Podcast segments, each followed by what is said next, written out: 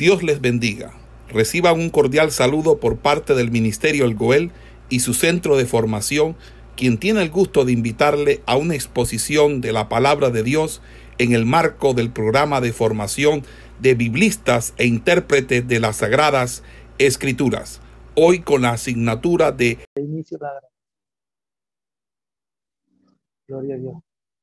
En esta asignatura propedéutica bíblica vamos a dar inicio hoy a lo que es la poesía bíblica.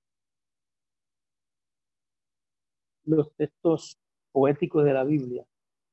La Biblia presenta una notable variedad de lenguajes o géneros literarios. Mirábamos la narrativa hebrea, o también llamados textos narrativos.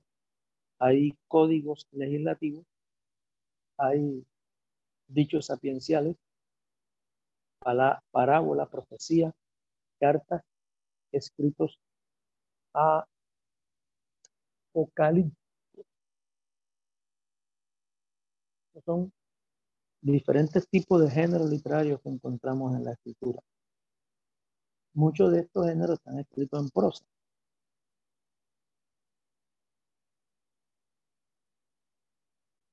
Prosa ya viene siendo, pues cuando hablamos de prosa, eh, una forma de expresión lingüística habitual que no se sujeta a ninguna medida ni cadencia del verso. Es la forma prácticamente que tomamos nosotros del lenguaje para expresar los conceptos. Por eso se habla de que la prosa es como si fuera palabrería, lo que estamos haciendo nosotros ahora. Hablar, compartir, es la prosa. Es la forma natural de nosotros expresar el lenguaje. Entonces, muchos de estos textos bíblicos están escritos en prosa, pero otros, bastante numerosos, son textos poéticos. Poéticos. De donde a veces se trata de un himno intercalado en una narración.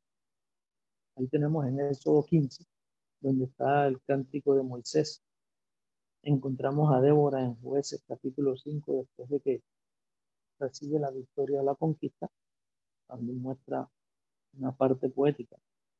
En primera de Samuel capítulo 1 vemos a Ana.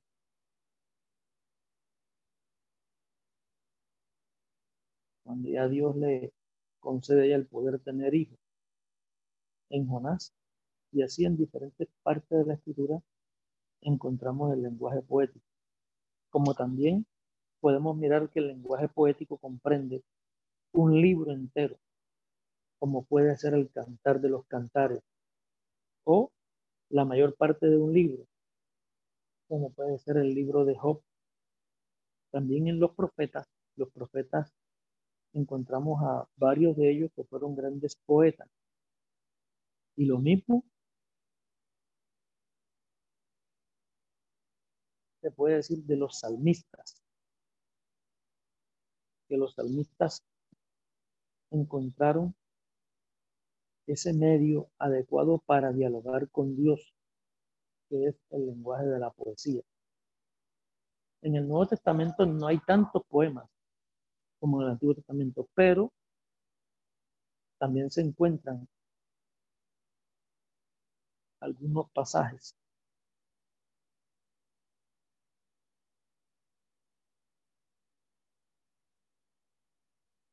también se encuentran algunos pasajes. Himnos, cánticos, cuya configuración rítmica y formal se destaca sobre el trasfondo del discurso en prosa, que puede servir de contexto. Por ejemplo, en Lucas capítulo 1, vemos ahí en el versículo 46 en adelante, el cántico de María. También Zacarías, Simeón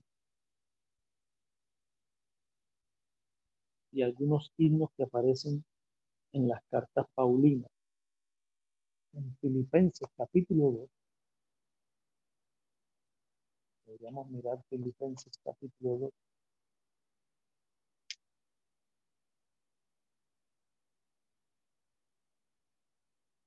El versículo 6, el cual siendo en forma de Dios, no estimó el ser igual a Dios como cosa a que aferrarse, sino que se despojó a sí mismo tomando forma de siervo, hecho semejante a los hombres, y estando en la condición de hombre, se humilló a sí mismo, haciéndose obediente hasta la muerte y muerte de cruz, por lo cual Dios también le exaltó hasta lo sumo y le dio un nombre que es sobre todo nombre, para que en el nombre de Jesús se doble toda rodilla de los que están en los cielos y en la tierra y debajo de la tierra, y toda lengua confiese que Jesús, que Jesucristo es el Señor, para gloria de Dios Padre. Así también encontramos en Colosenses y también hay palabras de Jesús que pueden tener un ritmo muy particular. Vemos ahí el reproche que él dirigió a los que habían rechazado todas las invitaciones de Dios. En Mateo capítulo 11, el versículo 17, donde el Señor dice, tocamos flauta y ustedes no bailaron. Cantamos canciones tristes, pero ustedes no lloraron. Entonces cabe mencionar himnos y algunas doxologías también del Apocalipsis, que traen un eco de cánticos litúrgicos de la iglesia primitiva. Hay Apocalipsis capítulo 5, versículo 9 y 10. Apocalipsis 11, versículo 17. Apocalipsis 15, versículos 3 y 4. Entonces, ¿qué vemos? Que hay bastante abundancia de textos poéticos contenidos en la Biblia y que se hace difícil comprender a fondo su mensaje sin una cierta sensibilidad para aprender el lenguaje de la poesía. Entonces, de aquí vemos la necesidad de que los lectores de la Biblia podamos tener algún conocimiento de la poética hebrea. Y esta necesidad se hace todavía mayor cuando se trata de traducir las escrituras. Porque como traductor le compete también la misión de poder traducir poéticamente los textos poéticos. Cuando hablamos de poesía estamos hablando de poema. ¿Qué es un poema? Un poema es un conjunto estructurado de frases que son a su vez portadoras de significado. Es un conjunto de versos que están reunidos en una estrofa, en el cual pues se le da una semántica del lenguaje. Las palabras y las frases significan algo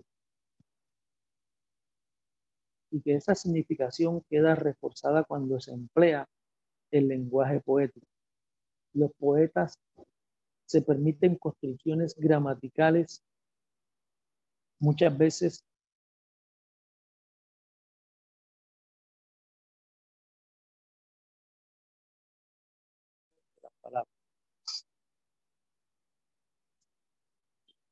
las unen de una forma inesperada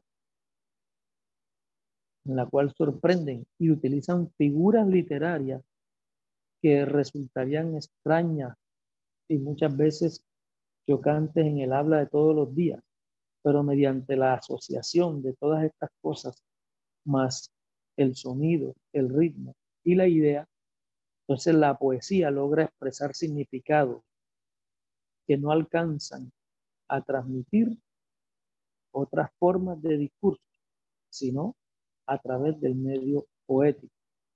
Entonces, la poesía en la Biblia no es un fin a dónde quiere llegar, no, sino un medio en lo cual se puede ver lo que se quiere expresar. Los poetas de la Biblia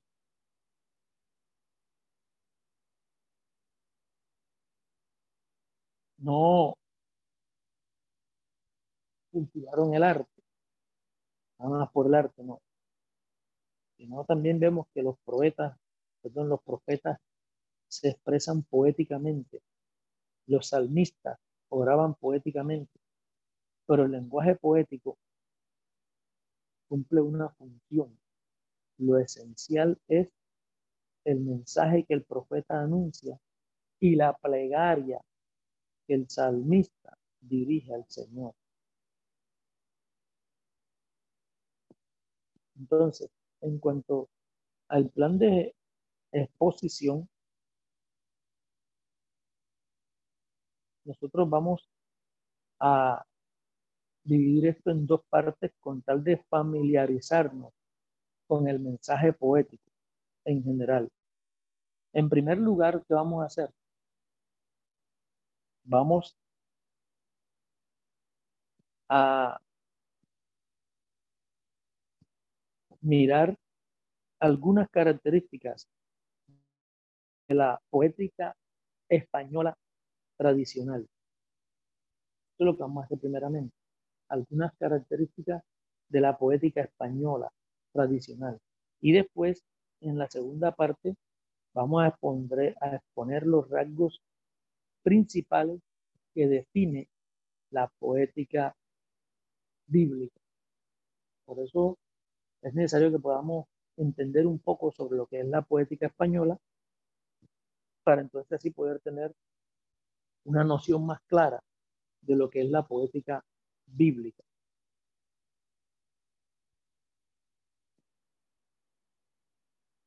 Vamos a ver aquí, les voy a, leer un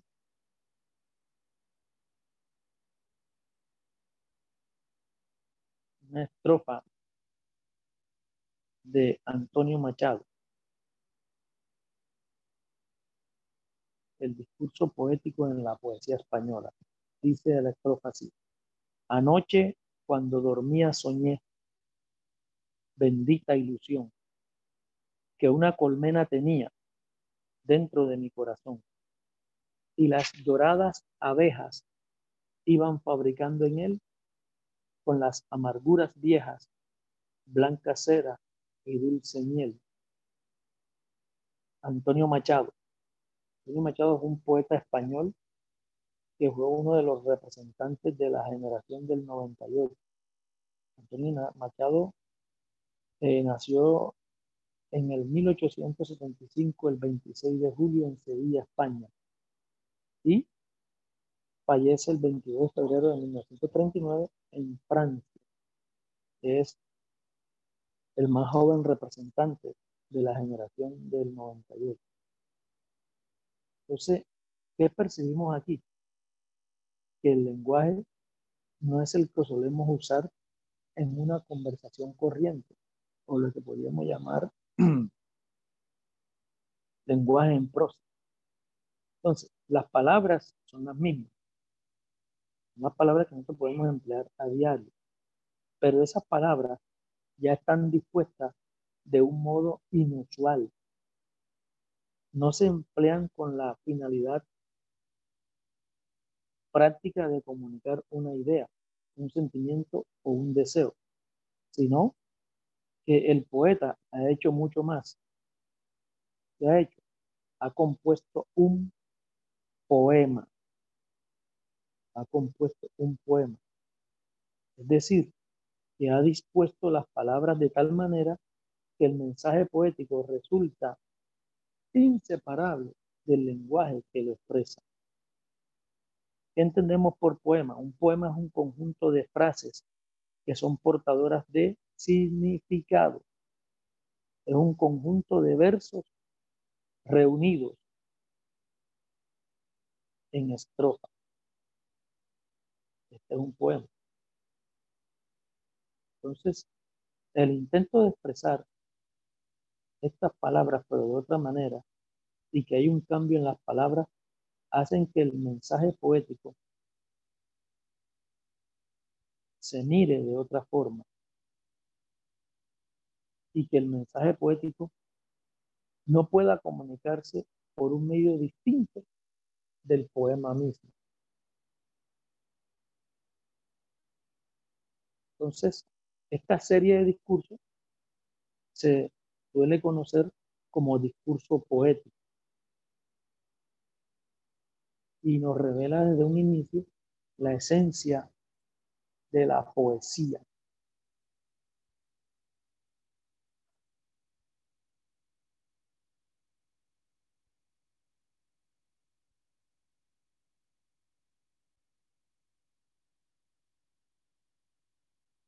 Esencia de la poesía, gloria Señor. Entonces,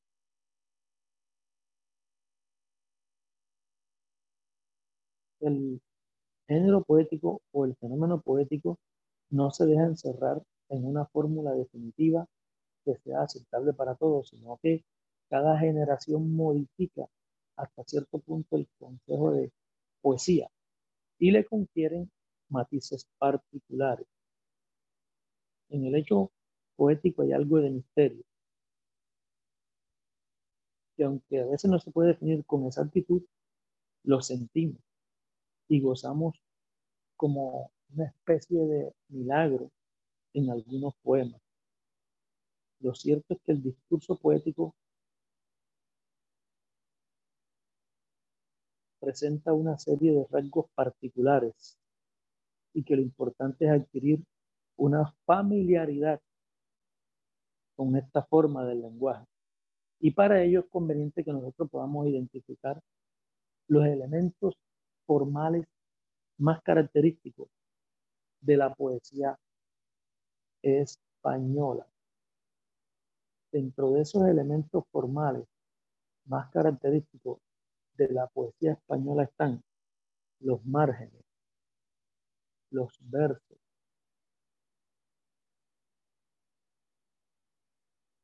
también lo que es el metro, la rima, el ritmo y cierta versificación de la poesía, que es lo que vamos nosotros a ver a continuación. Los márgenes. Estas son características propias de la poesía española. Los márgenes. Los márgenes, cuando uno fija los ojos en un texto escrito de un poema, lo primero que salta a la vista son unos márgenes bastante amplios que se extienden a la derecha y a la izquierda de la hoja donde está el escrito. Esto nos permite distinguir a simple vista un texto poético. de un discurso que pueda estar en prosa. Los escritos en prosa tienen márgenes estrechos, se da poco espacio. Los espacios en blanco son más reducidos. La escritura ocupa prácticamente toda la página. Los textos poéticos son distintos, están distribuidos en versos de la unión de esos versos es lo que se entiende como estrofa. Los versos son unidades métricas. Unidades métricas porque tienen ciertas medidas que nosotros vamos a ver en breve. Tienes unidades métricas y rítmicas que se organizan en serie. Cuando esas unidades son todas iguales, tienen el mismo número de sílabas. Cuando las unidades métricas tienen el mismo número de sílabas, se le llama versificación regular. Cuando no son iguales, se le llama versificación irregular.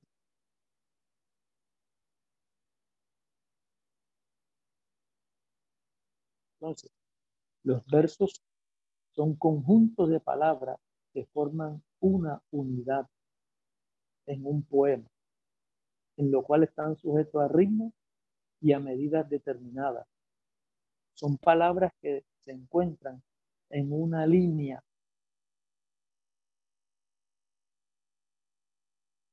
Voy a ver si podría compartirles aquí con ustedes donde podríamos ver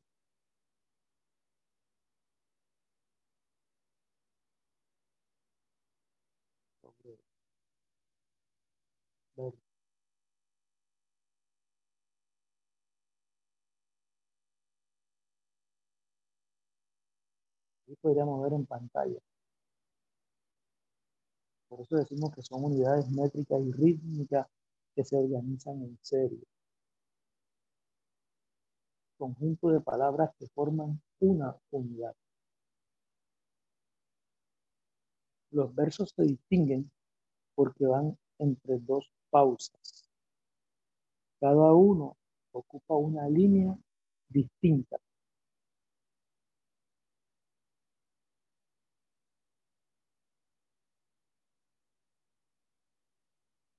Entonces dice, te fuiste marinerito. Que te fuiste marinerito, ese es un verso. La línea es. Entonces, van entre dos pausas. Te fuiste marinerito. Ese es un verso. La otra, en una noche lunada. Cada uno ocupa una línea distinta. Los textos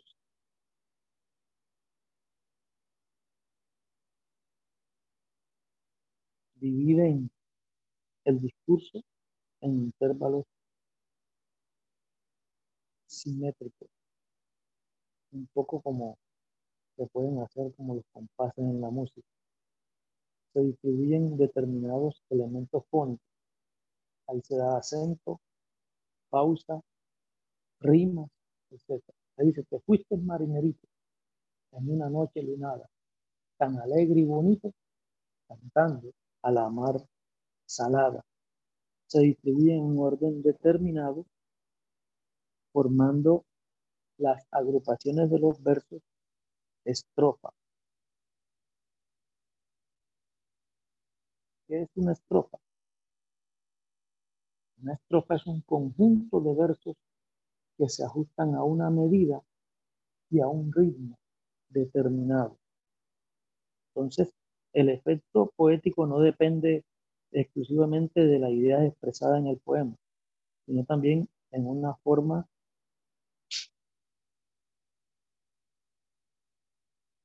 preponderante de la capacidad de su gestión del lenguaje. Entonces, eh, las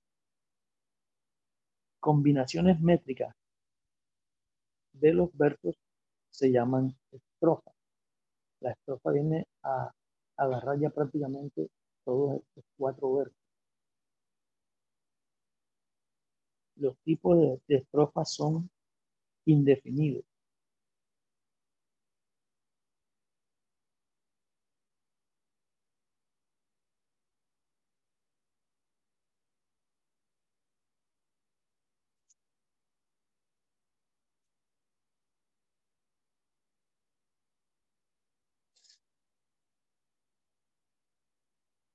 Gloria a Jesús.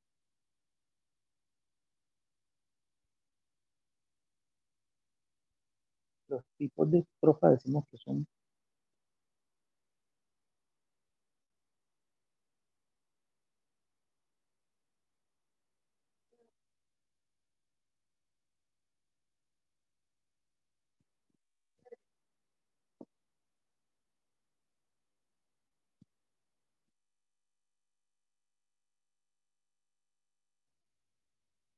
Alabado sea el Señor. Entonces, decíamos de versos regulares y de versos irregulares. Los versos regulares cuando tienen el mismo número de sílabas y los versos irregulares cuando no tienen el mismo número de sílabas, quiere decir que no son iguales en el número de sílabas. Cuando se habla de sílabas, estamos hablando de división fonológica en que se divide una palabra. Ejemplo, decimos caballo. dividimos la palabra caballo en sílabas. Entonces sería caballo. Esa es una división fonológica.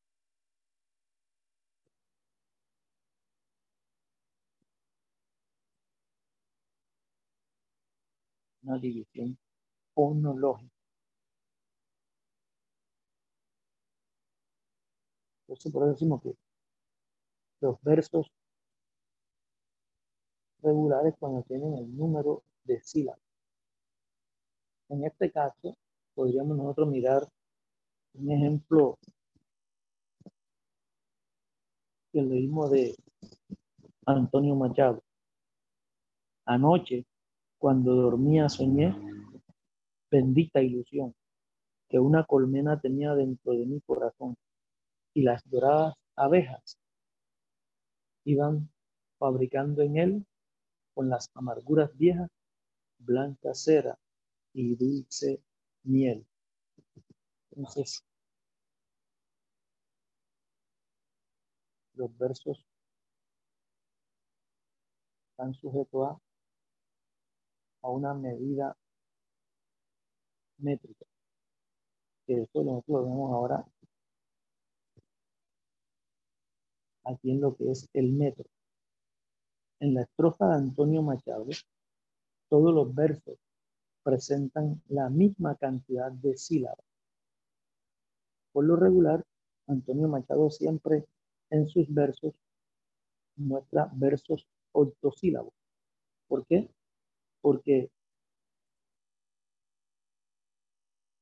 el poeta se ha impuesto a sí mismo a una restricción particular en el, lugar de expresarse en la poesía. Entonces, él siempre introducía en sus poesías los versos octosílabos. Quiere decir que cada verso se dividían en ocho sílabas. Ejemplo, y las doradas abejas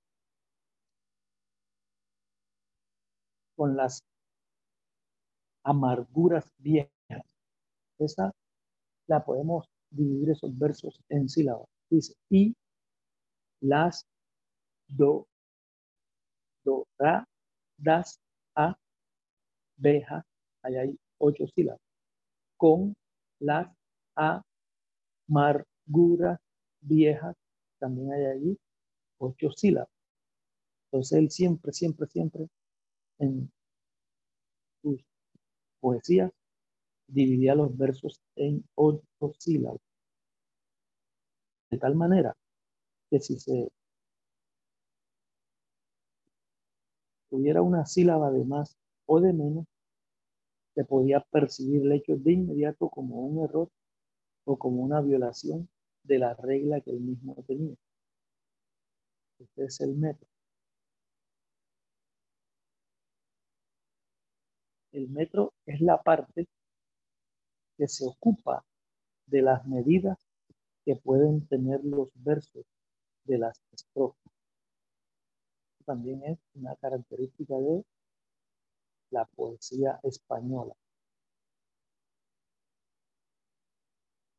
por eso se habla de metro, porque habla de medida. Se ocupa de las medidas que pueden tener los versos de las estrofas. Los versos pueden estar medidos silábicamente con la finalidad de conjuntar todos los versos creando ritmo y musicalidad. El poeta premedita la medida de las palabras en el verso. Aquí vemos el ejemplo de Antonio Machado. Siempre tienen sus versos la misma cantidad de sílabas. Como son ocho, por eso se le llama octosílabo. Esa es una regla que él siempre mantenía. Entonces, el metro es el número de sílabas que pueden tener un verso. Puede ser también tetrasílabo, que son cuatro sílabas. Después del verso y del metro, nosotros pasamos a lo que es la rima.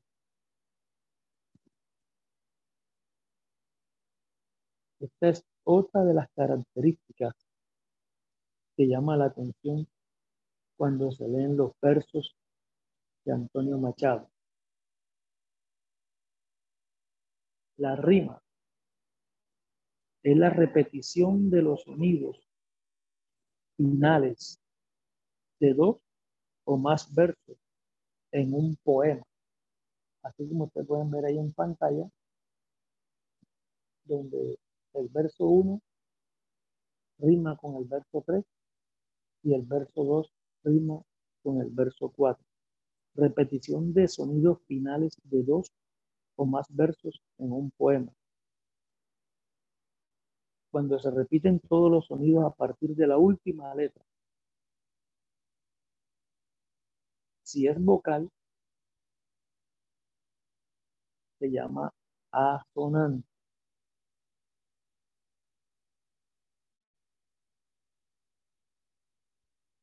Y si se termina en consonante, se llaman consonántica o consonante. Ejemplo, corazón rima con ilusión. Abejas podría rimar con vieja. Entonces, en este caso, se llaman rimas consonantes y rimas asonantes. Te fuiste marinerito en una noche lunada, tan alegre y bonito. Aquí marinerito rima con bonito. Y son asonantes, porque terminan en lo que son vocales. Si terminan en consonantes, se llamaban consonánticas o consonantes.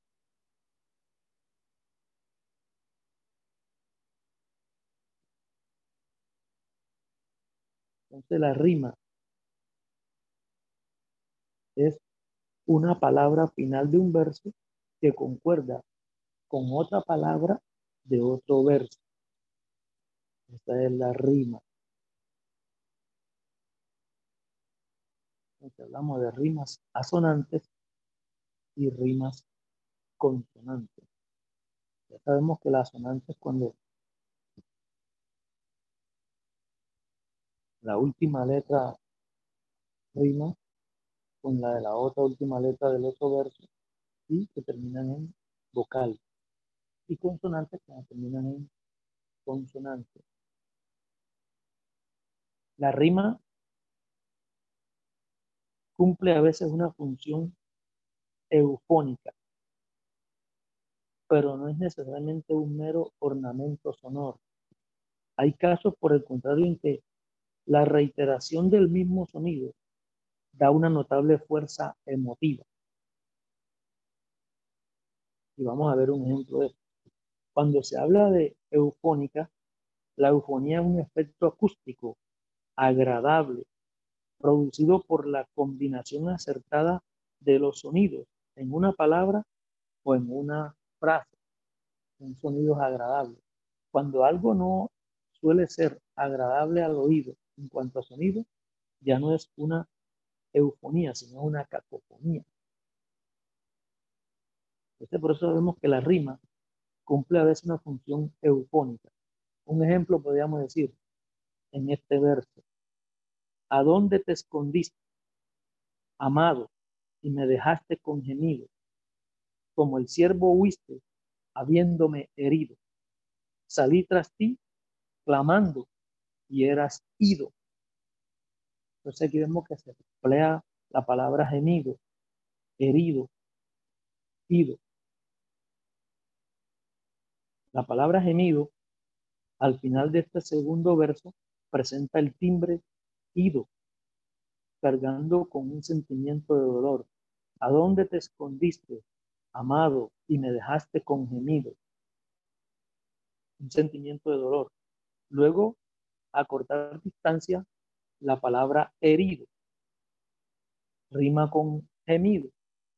Y la semejanza sonora hace también que esa palabra quede impregnada de una totalidad emotiva.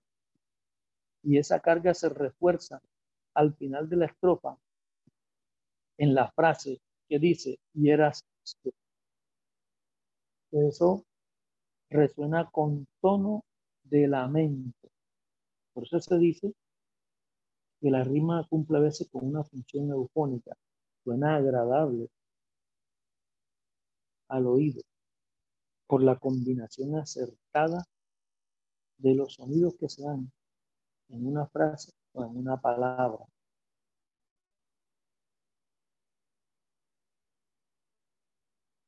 Entonces, aunque es uno de los rasgos más constantes de la poesía castellana, es uno de los rasgos más constantes de la poesía castellana, que es la rima. Siempre en la poesía castellana nosotros podemos apreciar lo que es la rima. Y estamos a veces tan acostumbrados a ella que si de pronto no encontramos rima en un verso, ya muchos no lo quieren mirar como tal. Pero que la rima realmente no pertenece esencialmente al lenguaje poético. De hecho, era desconocida en la poesía antigua hebrea, griega y latina. Y los poetas contemporáneos, algunos prescinden o renuncian con frecuencia de ella y emplean lo que es en su cambio el verso libre o suelto. Entonces, de allí la necesidad de establecer una distinción entre la poesía y la mera utilización de artificios formales como el verso y la rima. La verdadera poesía radica en la elección de un tema apropiado y en el pleno aprovechamiento del poder sugestivo y evocador de las palabras. Es uno de los rasgos más constantes de la poesía. Y se logra más que todo distinguir en la narrativa aquí de la poesía española, porque siempre encontramos particularmente rima, rima, rima, pero que no pertenecía al lenguaje poético. Era desconocido en la poesía antigua, hebrea, la griega y la latina, y que muchos poetas prescindían de ella. Se podía encontrar un verso que rimara, pero que se utilizaba un tema apropiado y un poder sugestivo que se utilizaba en las palabras que se daban. Ya hemos visto los versos, la unión de los versos conforman las estrofas.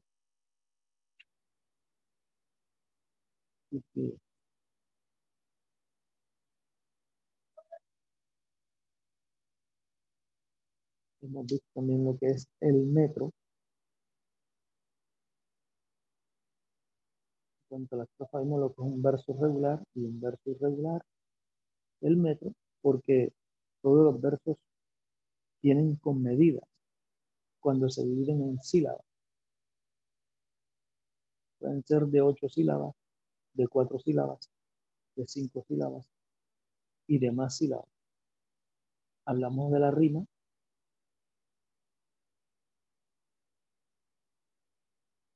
y vamos ahora a hablar de lo que es el ritmo.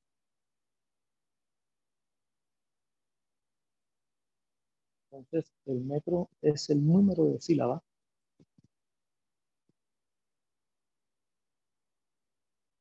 que puede tener un verso.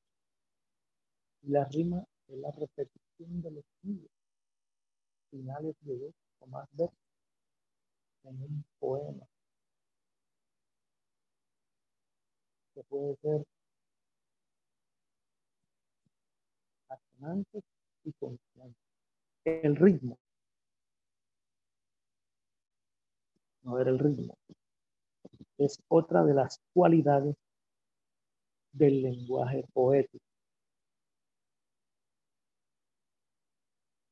El ritmo. Hay muchos poemas que son correctos en cuanto al metro y la rima, pero que resultan bastante insípidos por carecer de ritmo adecuado. El ritmo tiene que ser perceptible y para eso se necesita un sustrato sensorial que transcurra en el tiempo. Por ejemplo, si nosotros miramos una gota constante que cae sobre el piso,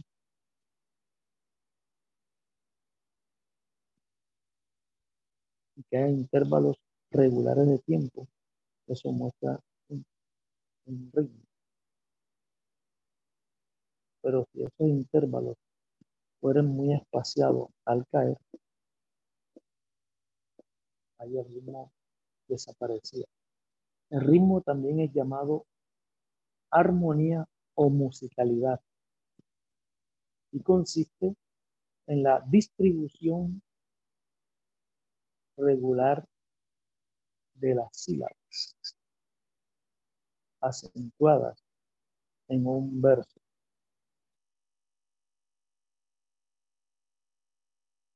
De las sílabas acentuadas en un verso para que puedan coincidir con las del verso siguiente o bien con el verso con el que rima, lo que le dará musicalidad a la estrofa.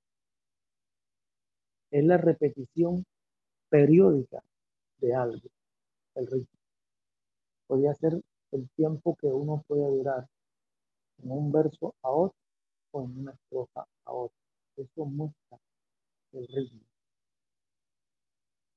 Por eso se habla de la repetición periódica de algo.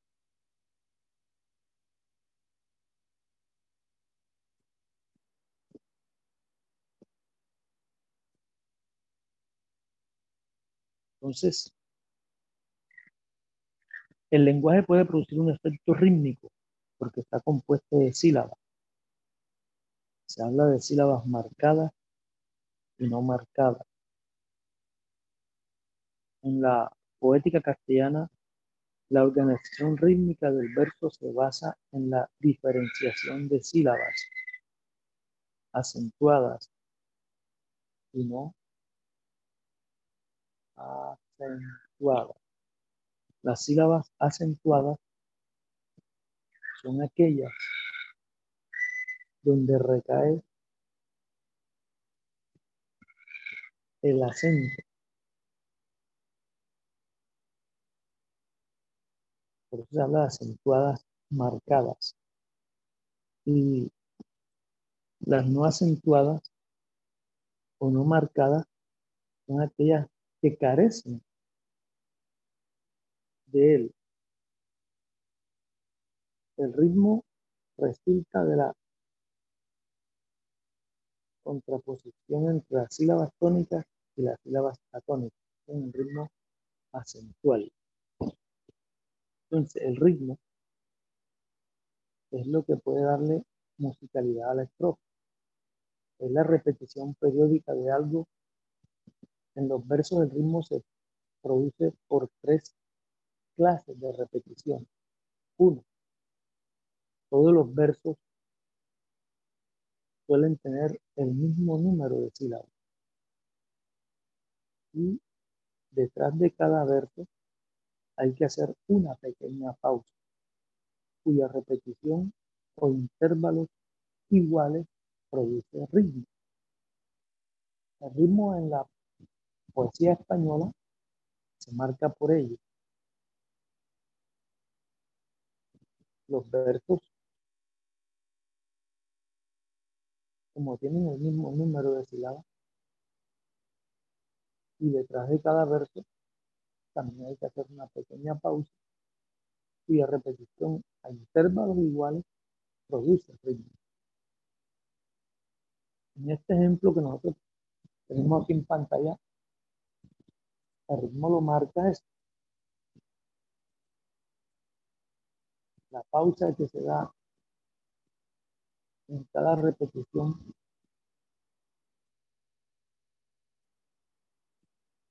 perdón, la pausa que se da al manifestar cada verbo y que también la constancia en que se puede dar cada una de las estrofas. Que fuiste marinerito en una noche lunada, tan alegre y bonito, cantando a la mar salada. Esto tiene varias estrofas, nada más cogí esa como para dar un ejemplo de lo que era verso, rima y estrofa.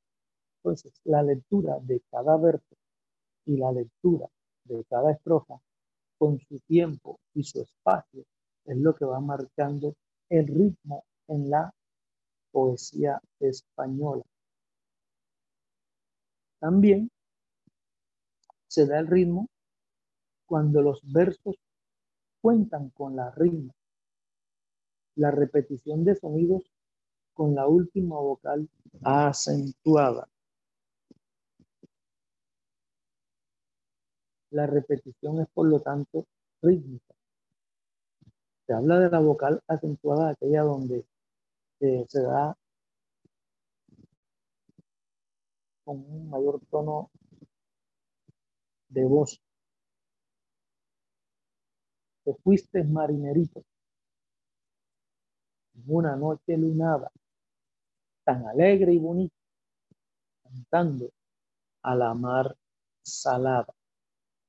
Esto es lo que va marcando el ritmo dentro de la poesía.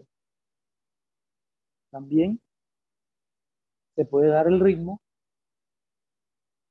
donde todos los versos reciben un acento en la penúltima sílaba.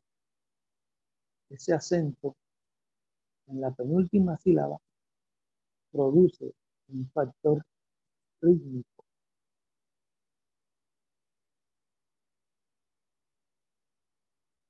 Entonces, el ritmo en los versos está producido por la igualdad del número de sílabas, las pausas, la rima y los acentos. Te fuiste marinerito en una noche lunada, tan alegre y bonito, cantando a la mar salada. Por eso se habla de una penúltima sílaba. De esta forma y de esta manera es donde se pueden dar lo que son el ritmo.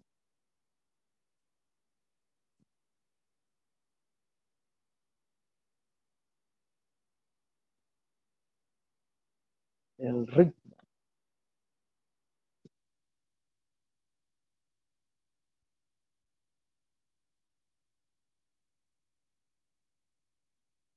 Entonces, es notoria la capacidad del ritmo verbal para producir efectos poéticos. Tal capacidad se pone de manifiesto de un modo especial. Hay poemas hechos con palabras y grupos de sonidos desprovistos de sentido, pero que también poseen una sonoridad particular.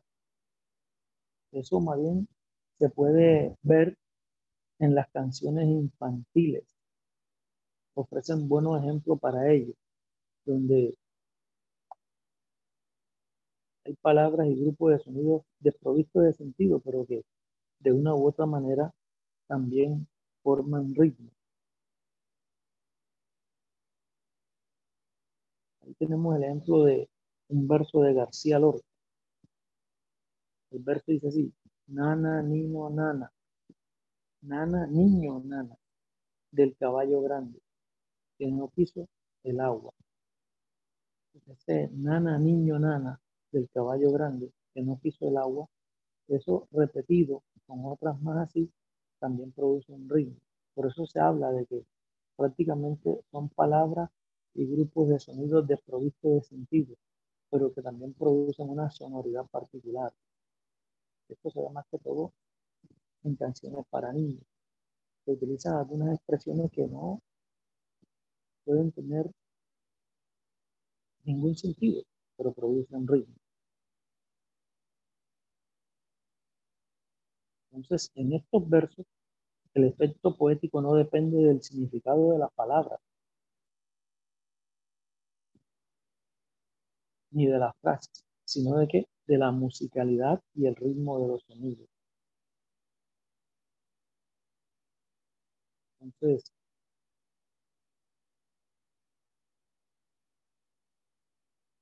estas posibilidades musicales del verso también están ligados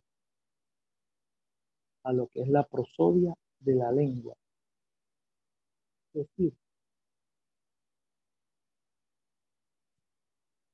a los rasgos fónicos y la sonoridad propia de cada idioma. Los rasgos prosódicos son difícilmente transferibles de una lengua. Cuando se habla de rasgos prosódicos, la prosodia es la que enseña la pronunciación correcta y la acentuación correcta. El acento se pronuncia, pero muchas veces no se escribe, que no se le coloca tilde sobre la sílaba al escribir. Es la prosodia. Por ejemplo, no campo,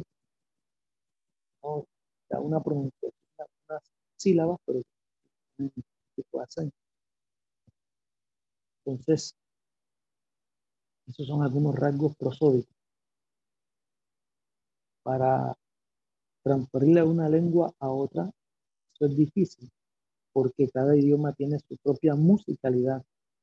De ahí que el intento de traducir textos poéticos muchas veces choca y que son difíciles y bastante o casi insuperables el contenido de un poema de una lengua a otra a veces es imposible o es casi imposible de trasvasar con la misma eficacia, porque tienen rasgos distintos y diferentes, aún para pasar del poético a otro. La versificación y la poesía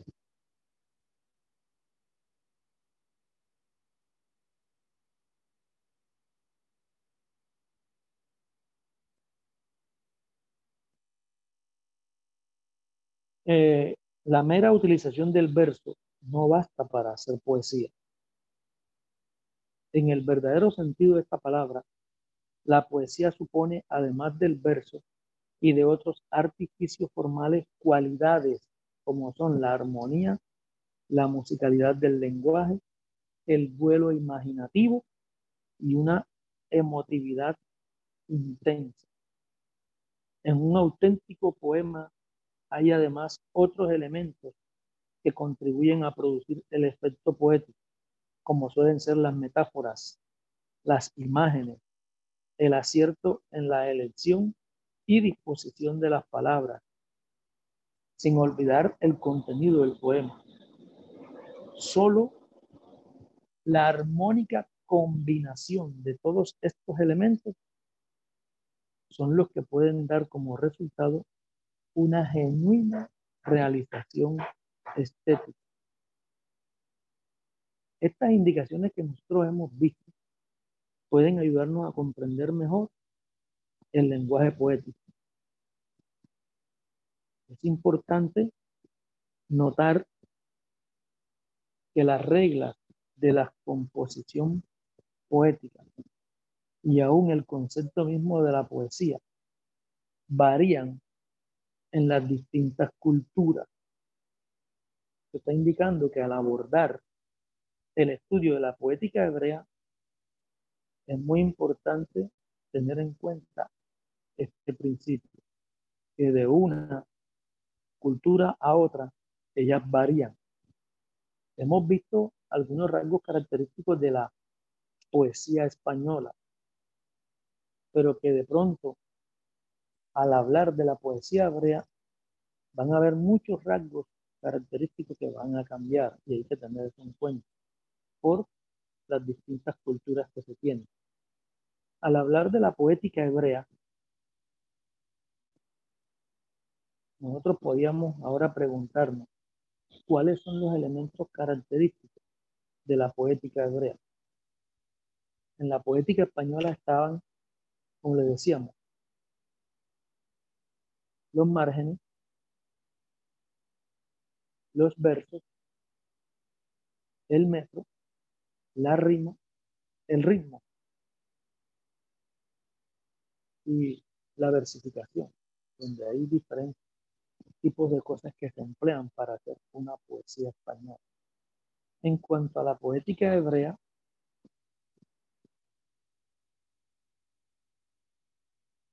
¿cuáles son esos rasgos característicos? En la poética hebrea, algunos elementos característicos. Si hablamos de la rima,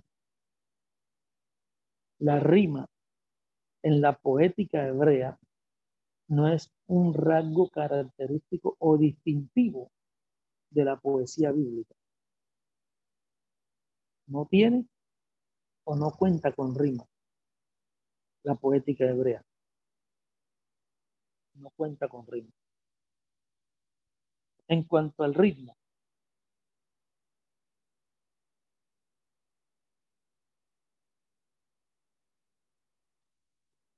el ritmo. Aunque no conocemos en todos sus detalles la pronunciación del hebreo antiguo, puede establecerse con suficiente certeza que la poética hebrea era acentual. Cuando hablamos de acentual, ¿qué estamos diciendo?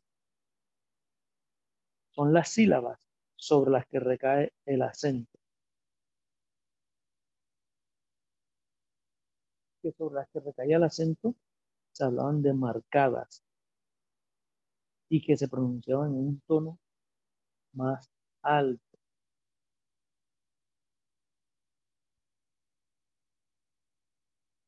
Es decir, que el lenguaje poético atribuye gran importancia al ritmo que resulta de la acentuación de las sílabas y que como factor constitutivo se fija el acento tónico. ¿Cuál es el acento tónico? El acento tónico son aquellos en que una palabra lleva el acento prosódico y que por tanto se pronuncia con mayor intensidad. Cuando se habla del acento prosódico es la parte en que haces énfasis cuando lo pronuncias. Entonces, en la poética hebrea es acentual y que el factor constitutivo se fija en el acento tónico, donde se hace con mayor énfasis la pronunciación de lo que se pudiera estar leyendo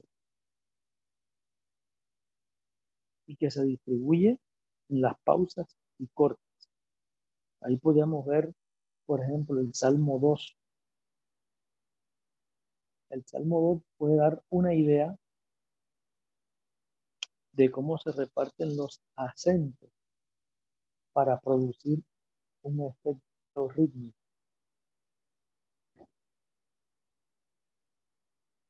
Dice, ¿por qué se amotinan las gentes y los pueblos piensan cosas vanas? Se levantarán los reyes de la tierra y príncipes consultarán unidos contra Jehová y contra su ungido diciendo, rompamos sus ligaduras y echemos de nosotros sus cuerdas. Hay como que cierta pronunciación en algunas palabras o en algunas sílabas. Y eso es lo que produce prácticamente el ritmo.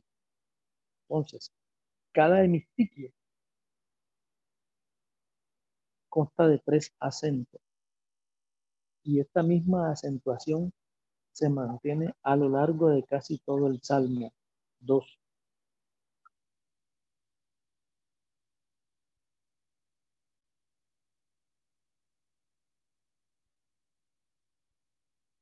En las épocas recientes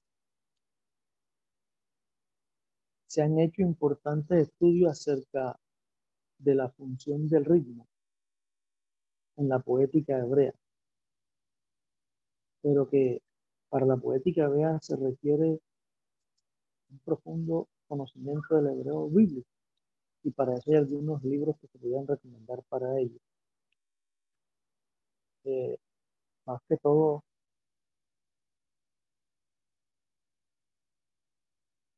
libro de Luis Alfonso Choquel, Luis Alonso Choquel, y también Noter Publister, la oración sálmica. Estos libros ayudan más a comprender lo que es el ritmo de la poética hebrea. Entonces vemos que cada entiquio en la poética hebrea consta de tres acentos que se repiten en casi todo el Salmo 8. Cuando se habla de mistiquio, es cada una de las dos divisiones o mitades de un verso. Vamos a ver lo que es el paralelismo de los miembros en la poética hebrea.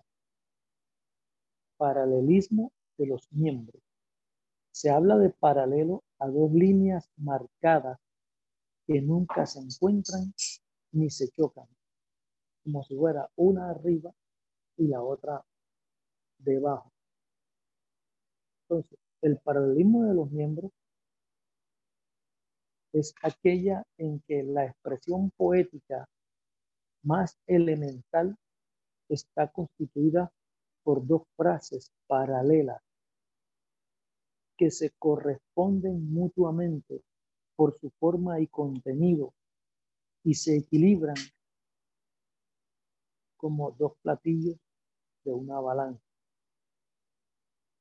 De este modo, la idea no se expresa toda de una vez, sino en dos tiempos sucesivos. Vamos a ver un ejemplo. En el Salmo 10, versículo 11.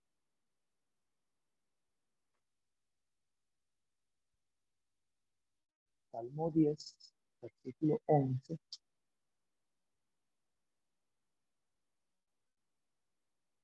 Dice allí, Reina Valera revisada. El malvado cree que Dios se olvida, que se tapa la cara y nunca ve nada. Ahí estamos viendo dos frases paralelas. El malvado cree que Dios se olvida, es una frase. Que se tapa la cara y nunca ve nada, esa es otra frase. Son dos frases paralelas que las dos se equilibran. ¿Por qué se equilibran? Porque la una complementara de una u otra forma la otra. También podíamos ver en Isaías capítulo 1, el versículo 3. En Isaías 1.3 En la Reina Valera revisada dice, el buey conoce a su dueño y el asno el establo de su amo.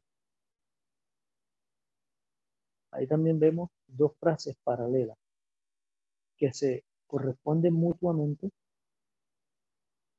por su forma y su contenido y se equilibran. El buey conoce a su dueño y el asno el establo de su amo. Otro ejemplo claro para ver el, el paralelismo de los miembros, podríamos verlo en el Salmo 119, versículo 105. Dice, tu palabra es una lámpara a mis pies y una luz en mi camino. Ellas se corresponden mutuamente y se equilibran. Entonces, la idea no se expresa toda de una vez, sino en los dos tiempos sucesivos. Tu palabra es una lámpara a mis pies. Como diría, lámpara es a mis pies tu palabra y lumbrera a mi camino. Es allí una parte expresa algo y la otra parte complementa la idea. Entonces, esos dos tiempos sucesivos complementan la idea. Y aquí se puede ver el paralelismo de los miembros. Lámpara es a mis pies tu palabra. Si es lámpara, dice, es lumbrera a mi camino. Entonces, en estos ejemplos resulta más fácil examinar el paralelismo de los miembros. Entonces, al conjunto formado por estas dos mitades paralelas se les llama estico o línea, o también se les llama monostiquio. Monostiquio. Estas dos líneas, el buey conoce a su dueño y el asno el establo de su amo, esas dos líneas o esas dos mitades se les llama estico o también se le llama monostiquio. ¿Qué quiere decir estico? La palabra estico viene del griego estijo y significa línea. Entonces, cada línea o cada mitad es conocida como un hemistiquio. Entonces, un monostiquio está conformado por dos mitades y cada mitad se le llama hemistiquio. Es lo que podemos decir. O podríamos ver en una figura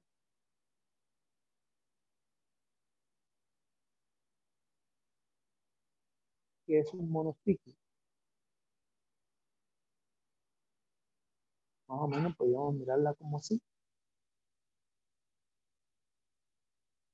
Un monostiquio es la que está conformada por dos mitades. Sería un hemistiquio, que es una mitad A, y un hemistiquio B.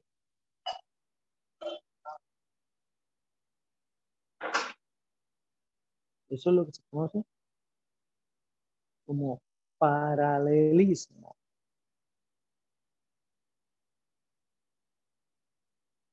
Estas dos frases o mitades paralelas se le llama estijo y que significa del griego estijo, línea. Y también se le llama monostiquio. Mono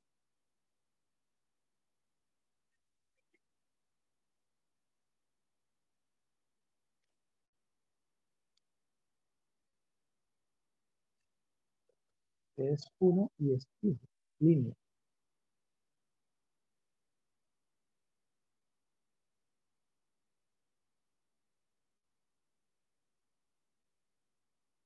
Entonces,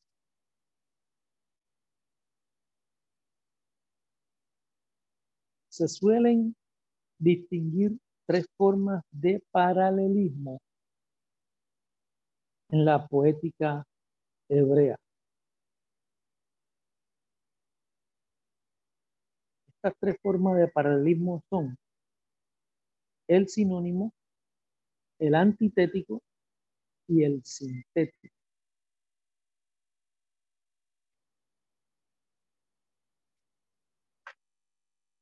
Paralelismo sinónimo. El paralelismo sinónimo consiste en expresar dos veces la misma idea, pero con palabras distintas. Como podemos ver ejemplo en el Salmo 15. Versículo 1. Jehová ¿Quién habitará en tu tabernáculo?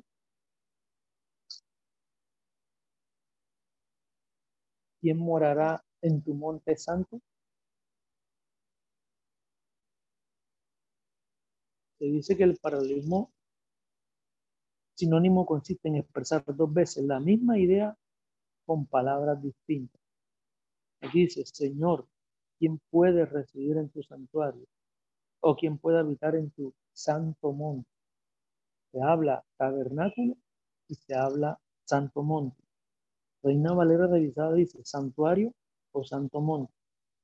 O también podríamos ver otro ejemplo en el Salmo 148, versículo 1.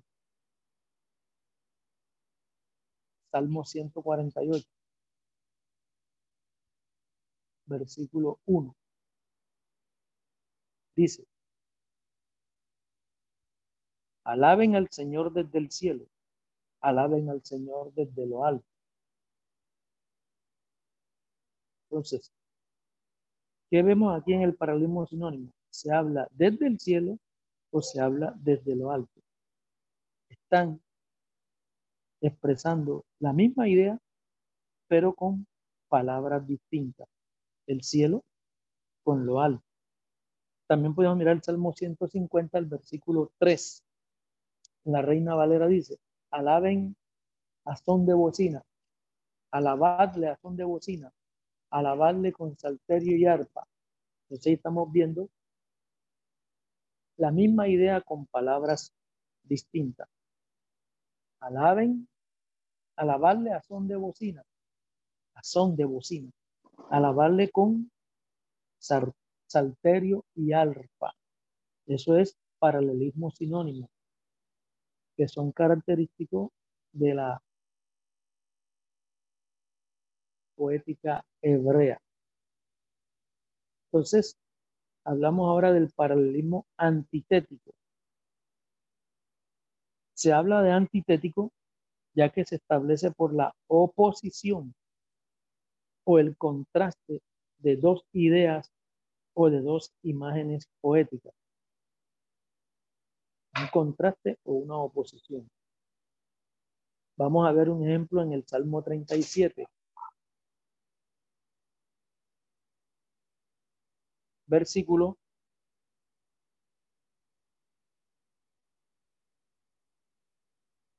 veintidós. Salmo 37. Versículo 22 dice.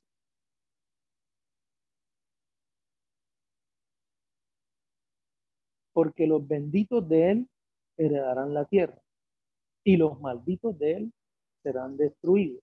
Entonces aquí estamos viendo un paralelismo antitético antitético. La palabra anti, en ese caso podríamos decir en contra de o contrario, oposición. Entonces, en el paralelismo antitético se ve la oposición o el contraste de dos ideas o de dos imágenes poéticas. Dice, los que el Señor bendice heredarán la tierra, pero los que Él maldice serán destruidos. Están los que bendice y están los que maldicen. En esta forma de paralelismo antitético, los contrastes son a veces más bien marcados.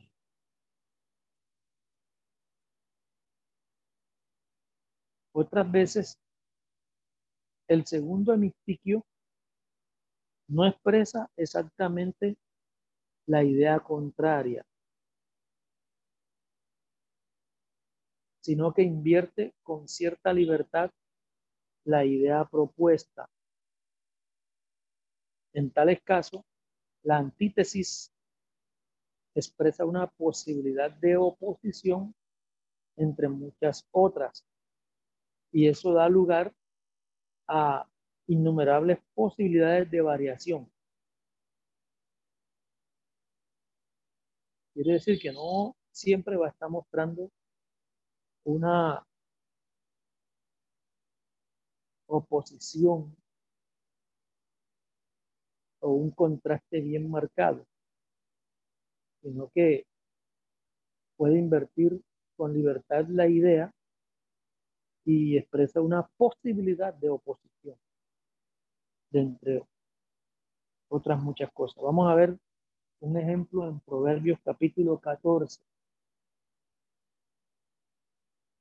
Para que quede la idea clara. Proverbios capítulo 14, versículo 15.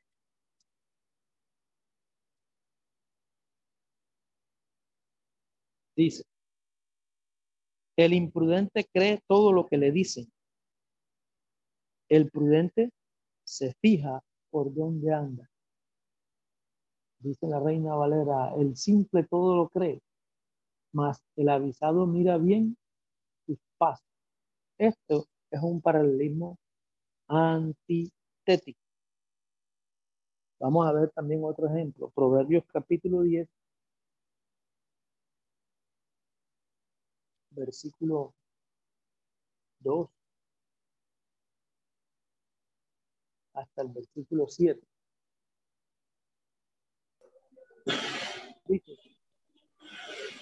los tesoros de maldad no serán de provecho.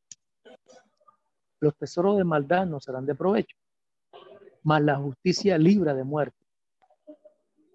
Jehová no dejará padecer hambre al justo, mas la iniquidad lanzará a los impíos. La mano negligente empobrece, mas la mano de los diligentes enriquece. El que recoge en el verano es hombre entendido. El que duerme en el tiempo de la ciega es hijo que avergüenza. Hay bendiciones sobre la cabeza del justo, pero violencia cubrirá la boca de los impíos. La memoria del justo será bendita, mas el nombre de los impíos se pudrirá. Entonces, todo esto son paralelismo antitético que están mostrando una contrariedad o un contraste o una oposición.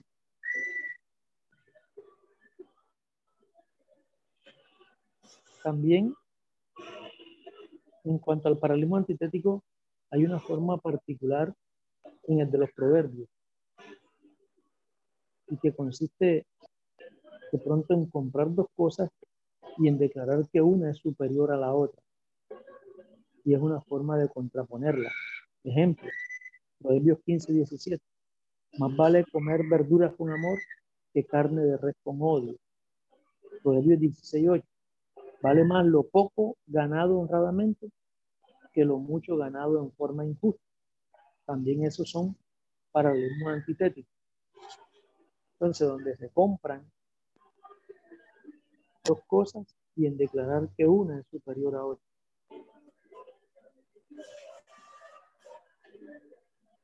Eh, vamos a ver el paralelismo sintético. Hay varios ejemplos más, Proverbios 17.1, Proverbios 19.1, Proverbios 21.9. El paralelismo sintético, este abarca una extensa gama de relaciones entre el primer hemistiquio, que es una mitad y el segundo hemisticio. El segundo no repite, aunque sea modulándolo, lo expresado en el primero, ni tampoco dice lo contrario.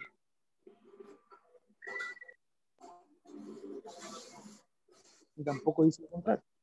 Lo característico es que continúa la idea enunciada las más las veces con una gradación que da lugar a una idea nueva. Entonces, segundo miembro completa explica o termina de expresar el pensamiento anunciado en el primero, que avanza en la misma dirección. Se habla de sintético, eh, distintos elementos que pueden estar separados o dispersos, pero que después los organiza y los relaciona. Por eso se habla de sintético. En este caso, ¿sí? continúa una idea enunciada.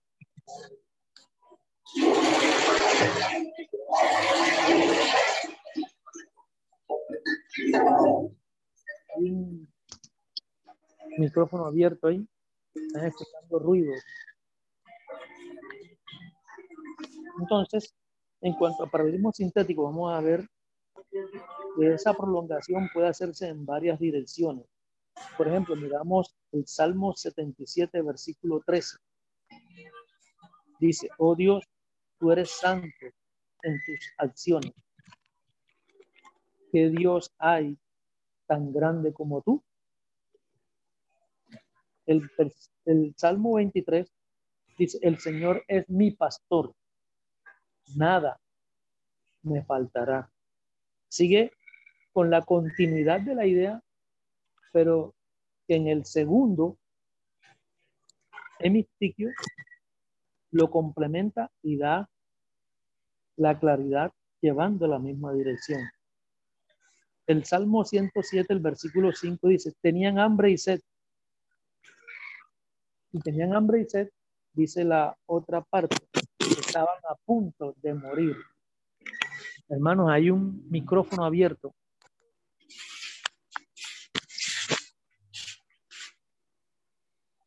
Estaban a punto de morir.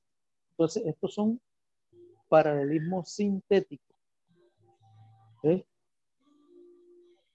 Donde hay una gama de relaciones que después se organizan y se complementan relacionándose. Entonces, los hemistiquios pueden relacionarse de muy distintas maneras. También se pueden relacionar expresando un mandato y una motivación, una acción y una consecuencia, un enunciado y una aplicación. Ejemplo, cuando hay mandato y motivación, el Salmo 33, el versículo 1. Aclamen al Señor hombres buenos. En labios de los buenos, la alabanza es hermosa. Un mandato donde dice aclamar al Señor y una motivación donde dice en los labios de los buenos, la alabanza es hermosa. Cuando hay acción y consecuencia, también se habla de paralelismo sintético. El Salmo 107, versículo 6, dice, pero en su angustia clamaron al Señor. Una acción, clamaron. Una consecuencia. Y Él los libró de la aflicción.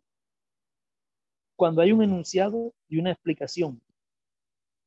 Un ejemplo de esto, el Salmo 77, versículo 1. A Dios clamó con fuerte voz. Ese es un enunciado. Y la explicación, para que Él me escuche. Entonces, la complementación de ambos hemistiquios, típica del paralelismo sintético, se pone de manifiesto también en las sentencias pertenecientes a la expresión como que establece comparación de la especie más variada. Ejemplo, Proverbios capítulo 10, versículo 26. Dice allí, como el vinagre a los dientes y el humo a los ojos. Es el perezoso para aquel que lo envía. Entonces, esa expresión como está indicando un paralelismo sintético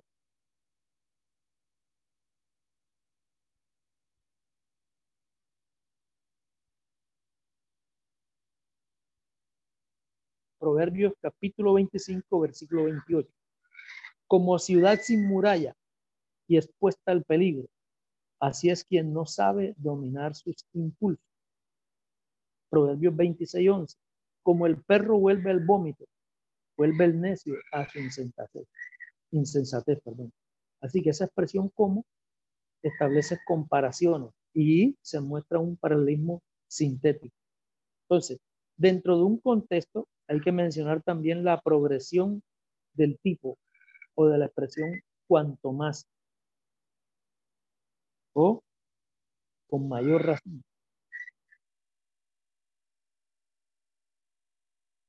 Ejemplo de esto. Si algo es válido para una cosa pequeña, mucho más lo será para una cosa mayor y viceversa. Proverbios 15:11.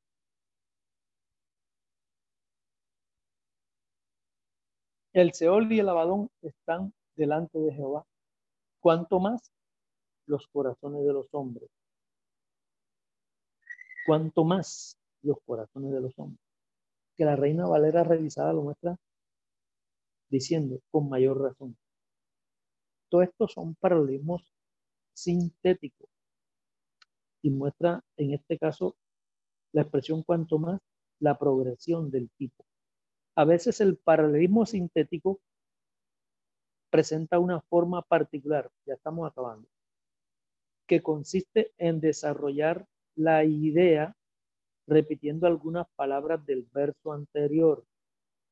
Entonces, cuando hay una repetición de las palabras del verso anterior, se habla ya del paralelismo progresivo.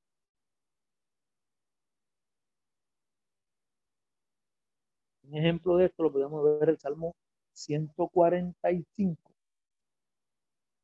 versículo 8.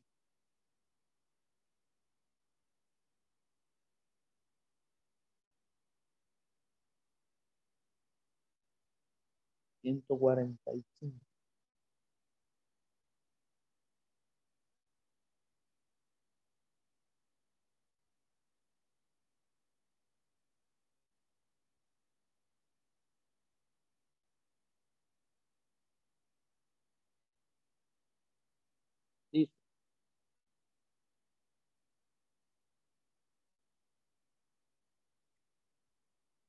El Señor está cerca de los que le invocan, de los que le invocan con sinceridad.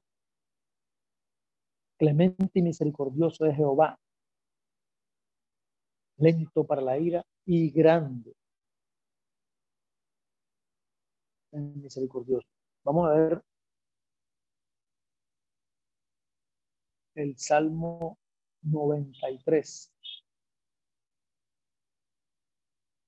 Puede ver con mayor claridad.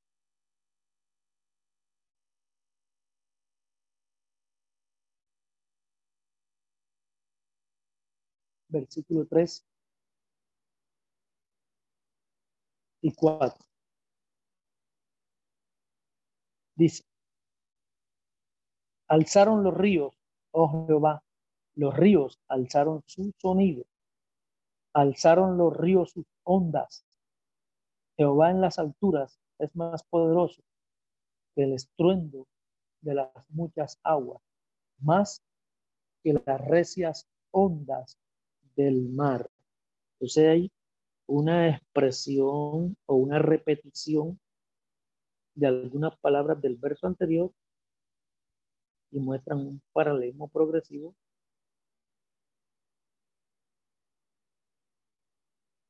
Cuando hay una repetición del verso anterior, ya se conoce como paralelismo progresivo dentro del paralelismo sintético. Entonces, alzaron los ríos. Oh Jehová, los ríos alzaron sus sonidos, se repiten los ríos. Alzaron los ríos sus ondas. Este es un paralelismo progresivo, porque va mostrando un progreso en la lectura en la repetición de, la, de las palabras o de algunas palabras. Gloria al Señor. Bueno, espero que hayan entendido hasta aquí.